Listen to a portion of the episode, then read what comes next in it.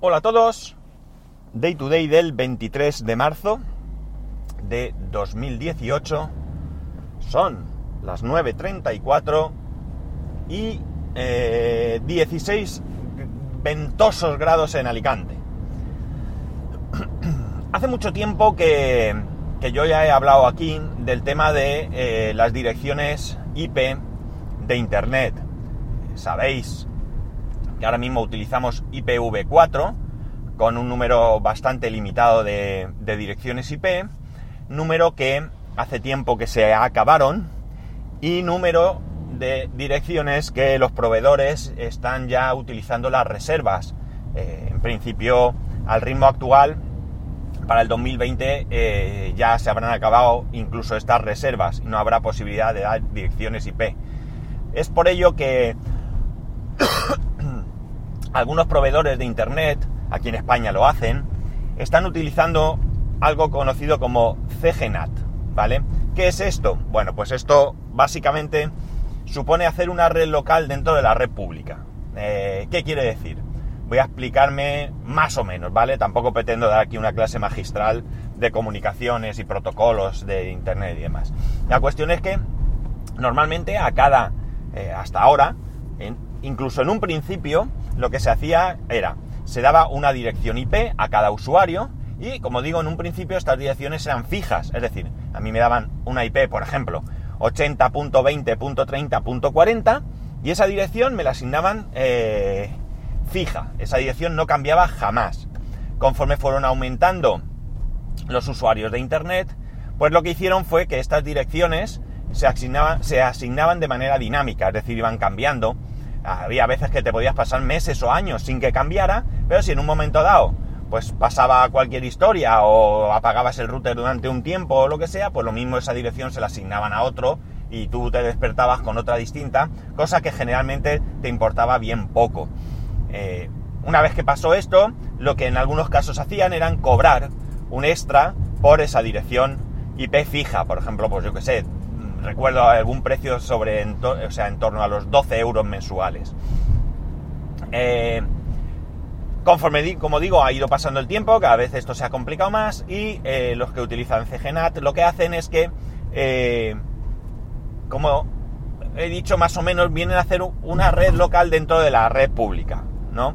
Entonces, ¿qué hacen? Pues en vez de asignar, imaginemos, 10 personas, ¿vale? Con cada uno su IP pública, lo que hacen es que a estas 10 personas les dan una IP, voy a poner un ejemplo, 192, 168, 1, 1, 1, 2, 1, 3, así está 10, ¿vale? Y todos ellos se conectan a un router como IP, eh, con IP pública, ¿de acuerdo? De esta manera, todos esos 10 usuarios tienen la misma IP pública. ¿Qué pasa con esto?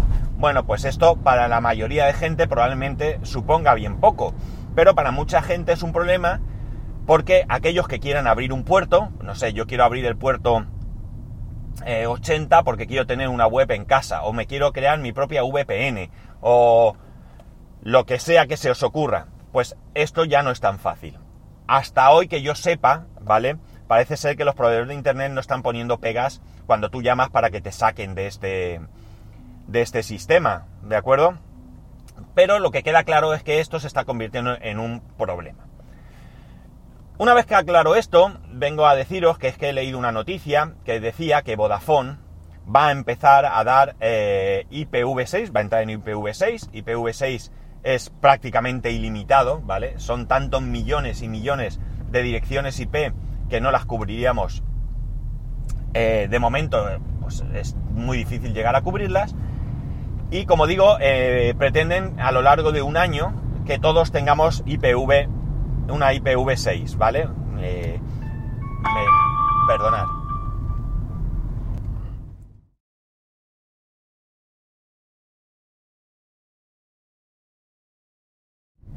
A ver, ahora si se oye, me parece que ha habido aquí un pequeño lapsus. Menos mal que me da cuenta. Bueno, a lo que voy. Eh, bueno, pues eso, Vodafone pretende eh, que todos tengamos IPv6, ¿no? Con esto, pues, eh, básicamente se quitarán los proveedores un dolor de cabeza, ¿no? Aquí lo que yo desearía, y esto no ha cambiado mi opinión desde que por primera vez os lo comenté, sería que esa dirección IP fuera fija, ¿de acuerdo? Esto nos ahorraría a algunos, desde luego, eh, pues algunas cuestiones. Por ejemplo, yo ahora mismo para entrar en mi servidor de casa, lo que he hecho es, eh, bueno, yo podía haber utilizado algún tipo de, dirección dinámica, ¿no? Tipo de DNS, eh, DIN DNS, no IP o algo así. Pero en vez de hacer esto, lo que he hecho es que tengo un dominio, un dominio propio, que eh, está en, en un proveedor que me permite hacer DDNS, ¿vale? Y mi servidor me permite además acceder a ese proveedor con un software para que vaya actualizando la IP. Cuando yo le digo que vaya a mi dominio, lo que hace mi hosting, o sea, o mi, o mi eh, gestor del dominio, lo que hace es que va está en comunicación con mi servidor, sabe qué IP tiene mi servidor y entonces me redirecciona. Recordar que los nombres de, dominio realmente lo que están es asociados a una IP. Cuando tú pones google.com, no va a Google. Lo que hace es que hay un servidor de dominio que dice Google tiene la IP tal. Vete a esa IP, ¿de acuerdo? No va a Google directamente, ¿de acuerdo? Por si no recordáis o no tenéis eh, mucho conocimiento de este tema.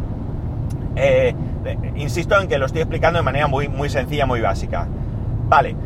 Entonces lo que hace, por lo tanto, es yo pongo mi dominio, el dominio va a mi servidor, ah, perdón, mi proveedor del host del dominio, ¿vale? A quien me gestiona ese dominio y eh, tiene un software que está en comunicación con mi servidor al que le manda mi, mi IP.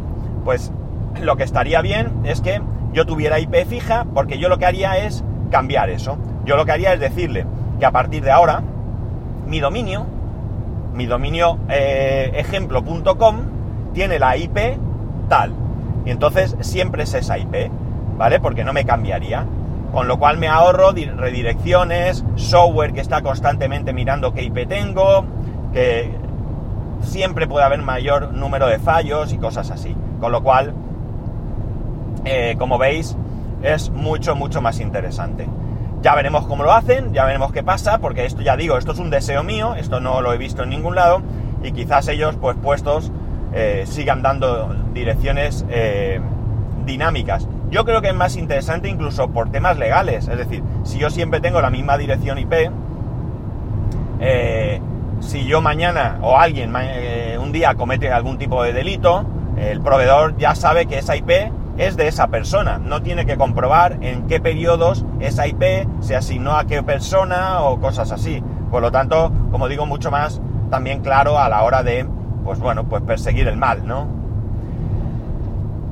Todo esto lo acompaña una noticia que también he leído, que dice que Movistar o Telefónica está en Madrid haciendo pruebas de 600 megas simétricos, una auténtica barbaridad, y IPv6 al mismo tiempo. Esto lo está ofreciendo como test tanto a antiguos clientes como a nuevos. Esto me ha llamado mucho la atención por dos motivos. Primero porque, bueno, por dos motivos no, realmente por un motivo. Me ha llamado la atención el hecho de que diga de que está en pruebas en Madrid cuando da la casualidad que aquí en Alicante tengo un amigo que ya tiene 600 megas. Yo no sé si Telefónica ya ofrece 600 megas habituales y lo que está en pruebas es lo de IPv6 porque el otro día, cuando estuve en casa de mi amigo, la semana pasada, eh, él me dijo que tenía 600 megas simétricos, pero no hablamos nada de la, de la dirección IP, ¿no? Entonces yo no sé si él tiene, hoy precisamente, si no pasa nada, como con él, y se lo voy a preguntar, ¿vale? Porque me, interesa mucho este tema. Pero eh, ya digo, es que eh, si está en pruebas no es del todo cierto que sea solo en Madrid, en Alicante también, ya te digo, tengo un amigo que tiene 600 megas, no lo probé, no probé en ese momento cómo funcionaba porque estuvimos, hacía mucho tiempo que no nos veíamos y digamos que de alguna manera la tecnología quedó, la tecnología, eh, usar tecnología en, ese, en esa tarde quedó en octavo plano y realmente lo que hicimos fue hablar, ponernos al día, comentar cosas y bueno, allí sentados sin siquiera el ordenador delante, ¿no? Entonces, pues no sé muy bien cómo va, me imagino que sea de escándalo porque si yo con 120 megas eh, estoy contento, no quiero ni pensar cómo debe ir con 600 megas y además simétricos, que la otra cara de esto es que para la inmensa mayoría de personas no tiene ningún sentido. Pero para mí que tengo el servidor en casa, pues es una pasada, ¿no? Es algo brutal. Y además, si esto se popularizase, pues yo creo que la mayoría de la gente podría comprarse algún tipo de disco externo en red, ya no te digo un NAS o un servidor o algo así, y olvidarnos todos de historias como Dropbox, Google Drive y todo esto, porque podríamos hacer desde cualquier punto con 600 megas o más, si llega el caso. Yo creo que esto es, eh, bueno, pues más que suficiente, ¿no? Yo creo que, de hecho, yo ahora mismo tengo 120, 30 y sinceramente no me va mal del todo. A veces si le pido mucha chicha de, de subida, sí que esos 30 megas se me pueden quedar justos. Pero bueno, es condiciones concretas, ¿no? Y situaciones concretas. Pero generalmente yo consulto documentos y todo de mi servidor desde fuera y me va, vamos, genial. Y nada, esto quería traeros hoy. La verdad es que para mí es esperanzador. Yo hace mucho tiempo que estoy esperando el salto a IPv6, hace mucho tiempo que estoy esperando que eh, esta utopía que, yo, que yo persigo de tener, volver a tener IP fija, porque es que yo además ya en los comienzos de, de la popularización de Internet, yo tengo Internet pues desde allá, desde Internet como la, bueno, como la conocemos, no, aquella primera Internet, pues desde el año 95, así calculo yo. Anteriormente tuve, ya lo comenté, Compuser y otras cosas, ¿no? Pero eh, eh, aquella experiencia de IP fija, pues sinceramente a mí me, resultó extremadamente interesante. Y eso que en aquella época no era exactamente igual que ahora, ¿no? Pero, pero de verdad que, que yo, para mí, deseando que, que llegue ese momento en que yo tenga eh, ya no IPv6, porque me daría igual tener una IP fija, o sea, perdón, una IP IPv4 eh, si fuera fija, sino porque, por eso, por esa posibilidad de que esa IP se convierta en fija. Y nada más, lo dejamos aquí. Eh, cualquier cosa, ya sabéis, me podéis encontrar como siempre en arroba spascual, en spascual arroba spascual.es.